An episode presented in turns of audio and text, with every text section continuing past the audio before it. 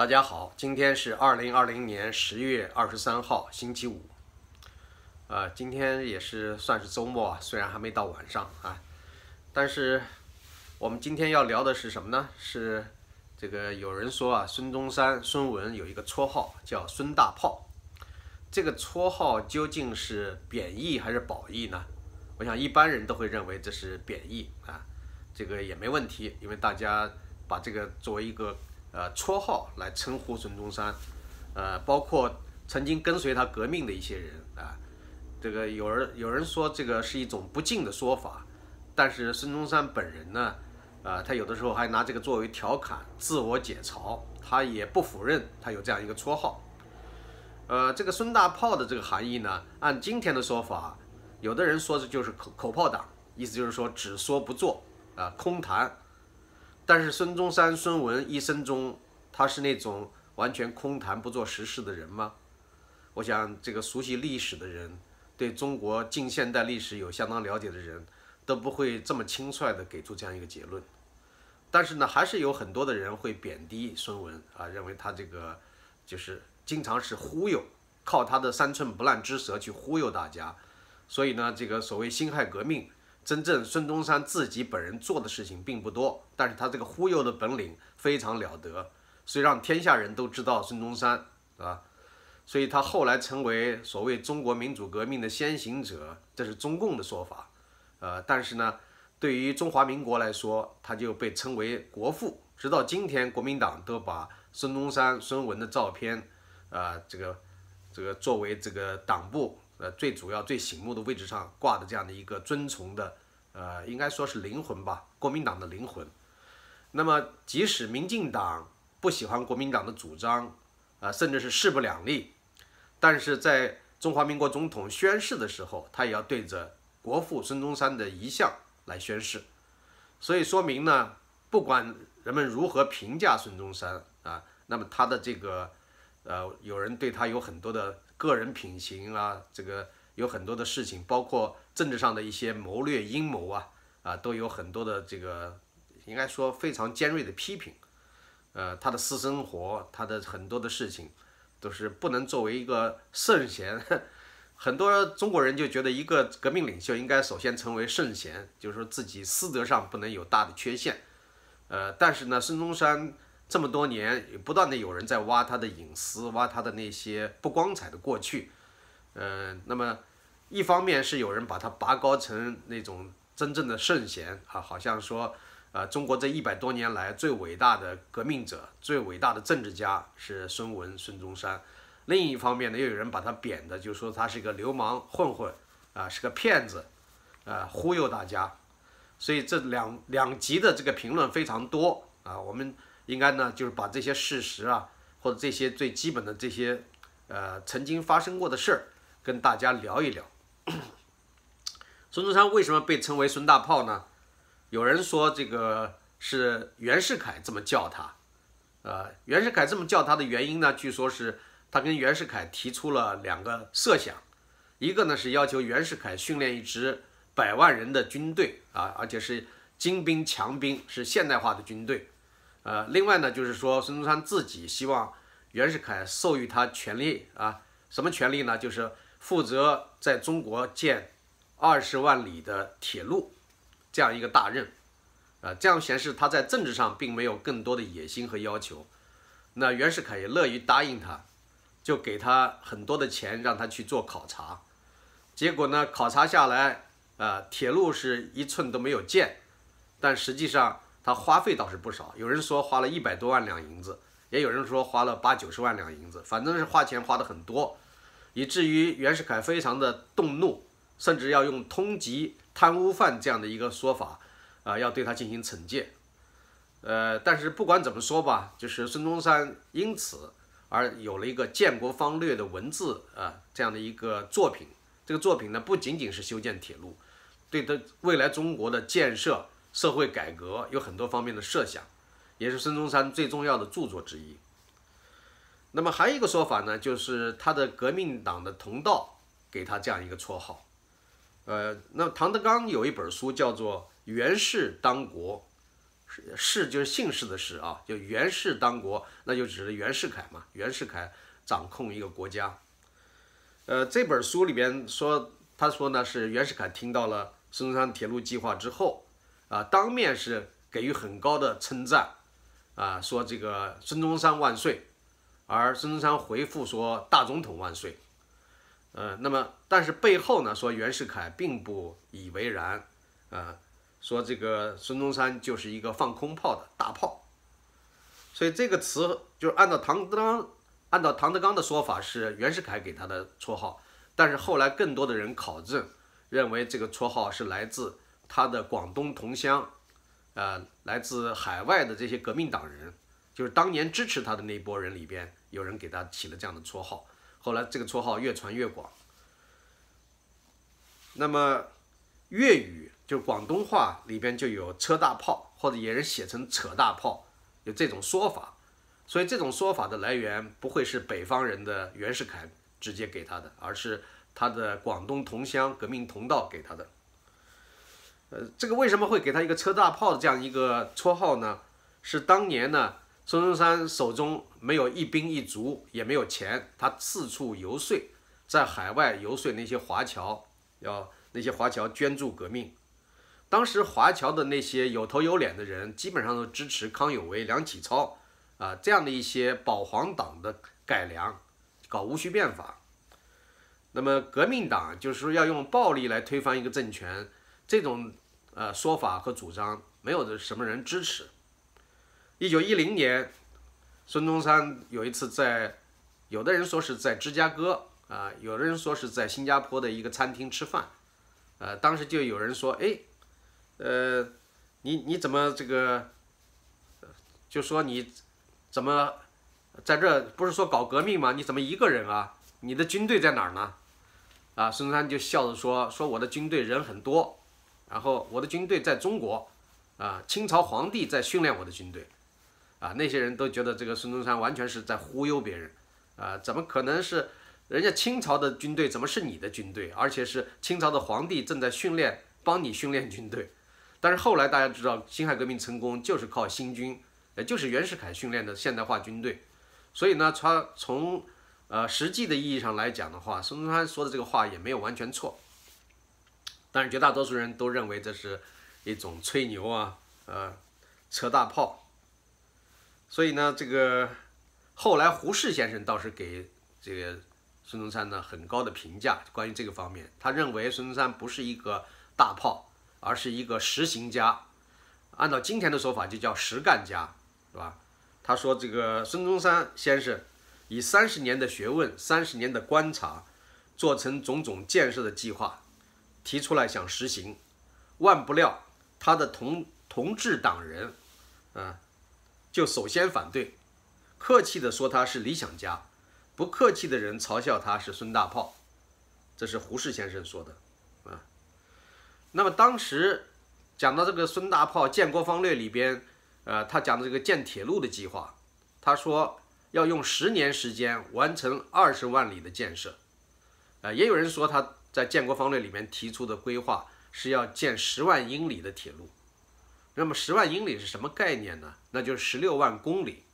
那么十六万公里这个铁路，大家想一想，到今年二零二零年结束的时候。啊，中国的这个铁路总里程啊，或者讲通车里程，才有可能达到十五万左右。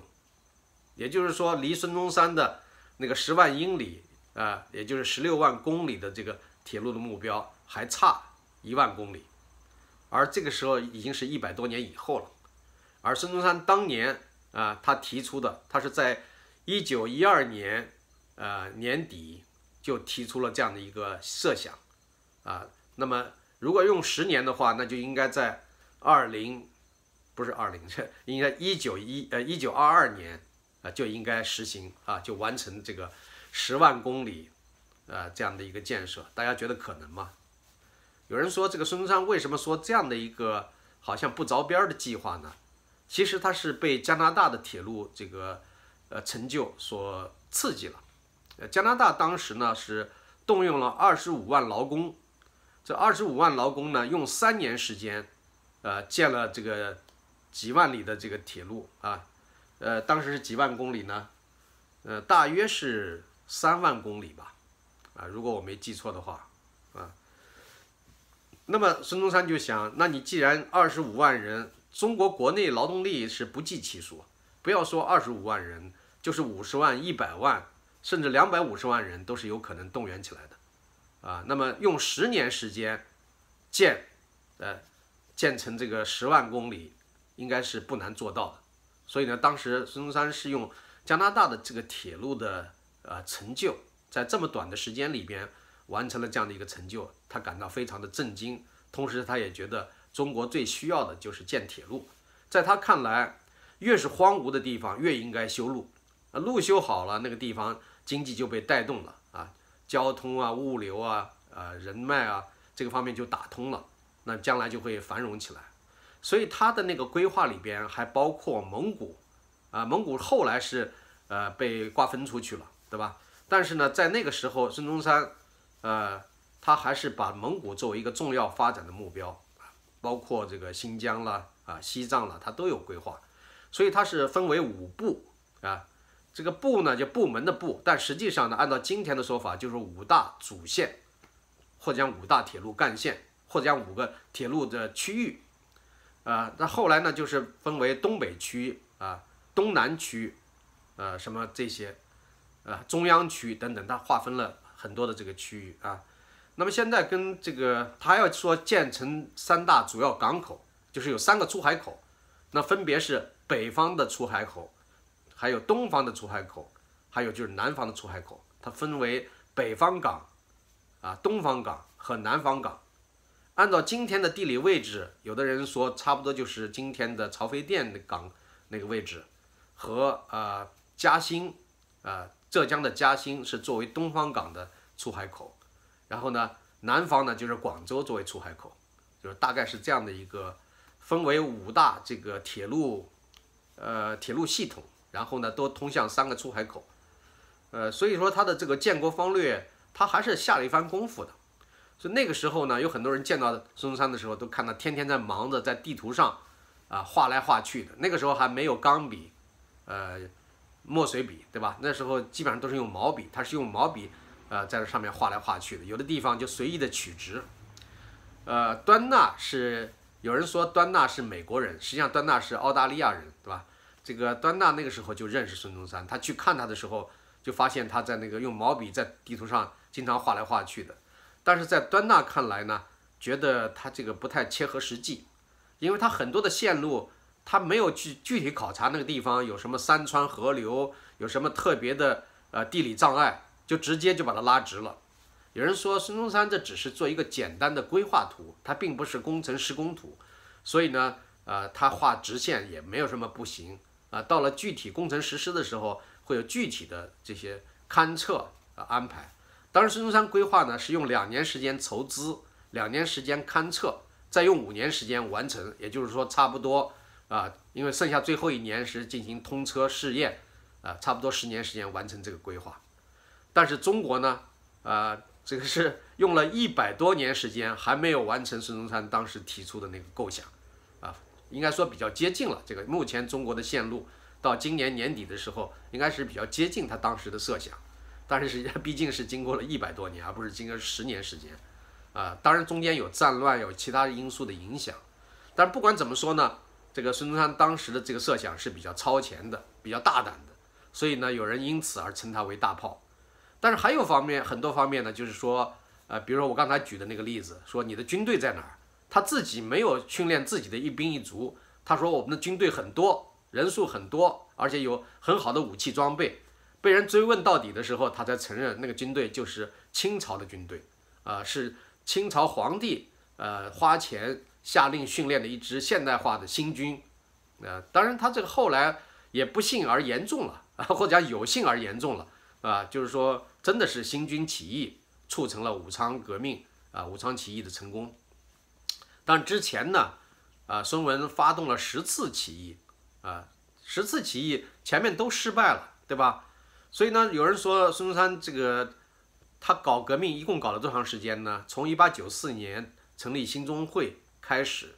到一九一一年辛亥革命成功，花了十七年时间。这十七年里边，有的人给他算了一笔账，说他这个筹款 按照当时的那个币值，当当时的款项是说是筹了一百多万港币，一百多万港币里边直接用于革命和起义的啊有九十多万左右，九十多万吧。然后剩下的十来万呢是搞宣传鼓动啊，出一些这个小册子啊，什么什么传单啊这些东西。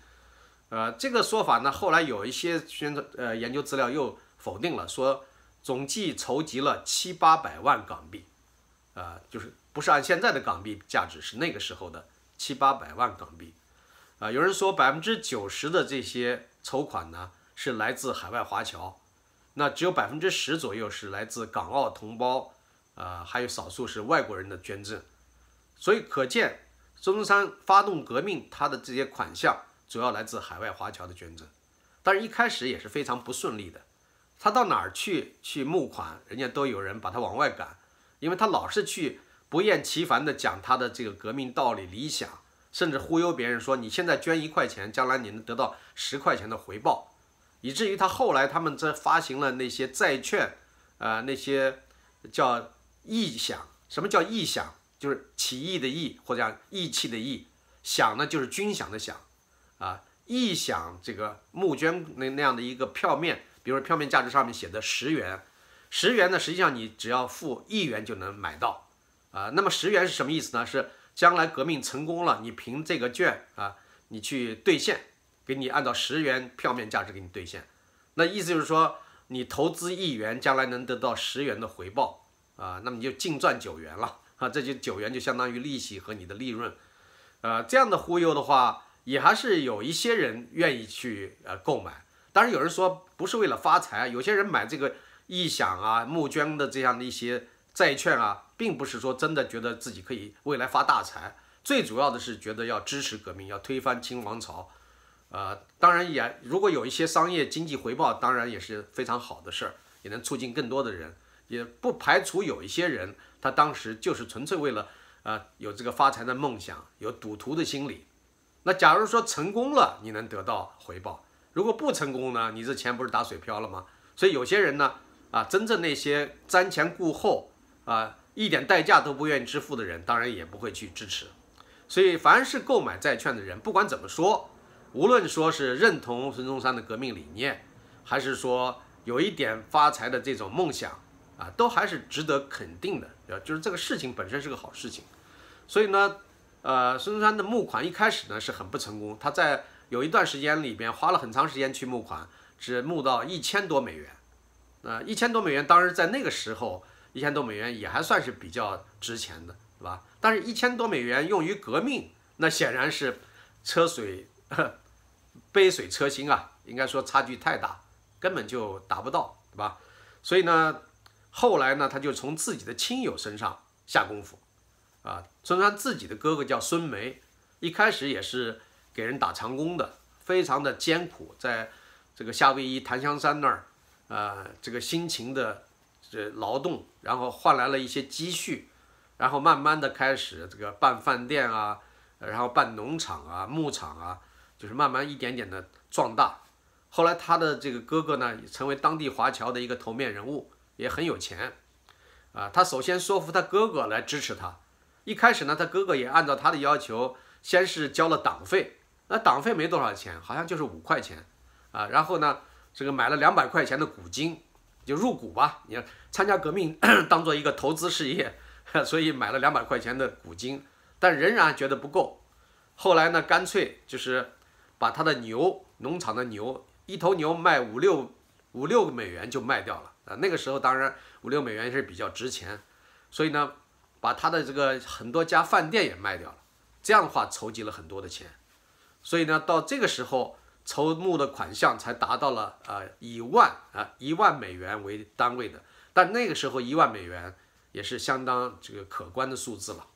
所以这样的话一点点的带动起来，所以孙中山到世界上很多地方进行演讲募款，他到过日本啊，在横滨。呃，在横滨一次募款就募了很多，呃，然后他在马来西亚的槟榔屿，呃，在台湾的台北，呃，在这个很多地方，甚至在南非的约翰内斯堡啊，都发表演讲去募款，甚至他在船上，他准备是从檀香山坐船啊，应该是从旧金山，从旧金山坐船，呃，到这个香港啊，他路过横滨，先到横滨，所以他这一路在船上就发表演讲。那么结果呢，真的还有人被他打动，比如说有一个叫陈阳，他是日本横滨的一个华侨。就是被孙中山的演讲打动，后来跑到香港去投奔孙中山，去参加革命，啊，所以这样的一些人呢，后来应该说是在不同的历史阶段，都是非常坚信孙中山的这些革命理念。时间关系，我今天先说到这这第一部分啊，这个讲孙中山发动革命，啊，然后呢募集款项，啊，应该有很多的内容可说。我今天先说这个第一期啊，第一集。呃，以后还陆续的会的说，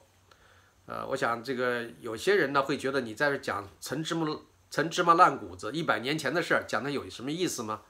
啊，大家想一想有没有意思啊？你如果连这点智力都没有，那我就没没必要 再跟你说什么了，对吧？我们就是说一说这个过去我们的前人是怎么发动革命，怎么筹款？那时候也有很多人把孙中山称为呃放空炮，就按今天的话翻译。那就是口炮党，也有人说孙中山就是大骗子，啊，骗了钱他自己享受，他享受了吗？他自己个人贪污了吗？孙中山这一生中，呃，他究竟自己个人上生活上，他是不是那种挥霍浪费、炫耀攀比的人呢？啊，所以大家可以去做实地的了解。虽然讲考察铁路的费用花的啊金额非常高，但是究竟怎么花的，那些具体的项目是怎么开支的，啊，我们现在还不。应该说未必了解的那么清楚，所以不能简单的下断言，就说孙中山考察铁路期间有大量的贪腐行为，啊，这点我们不知道，我们应该是考察过、仔细研究过，才有可能说一道二。好，先说到这儿，谢谢各位。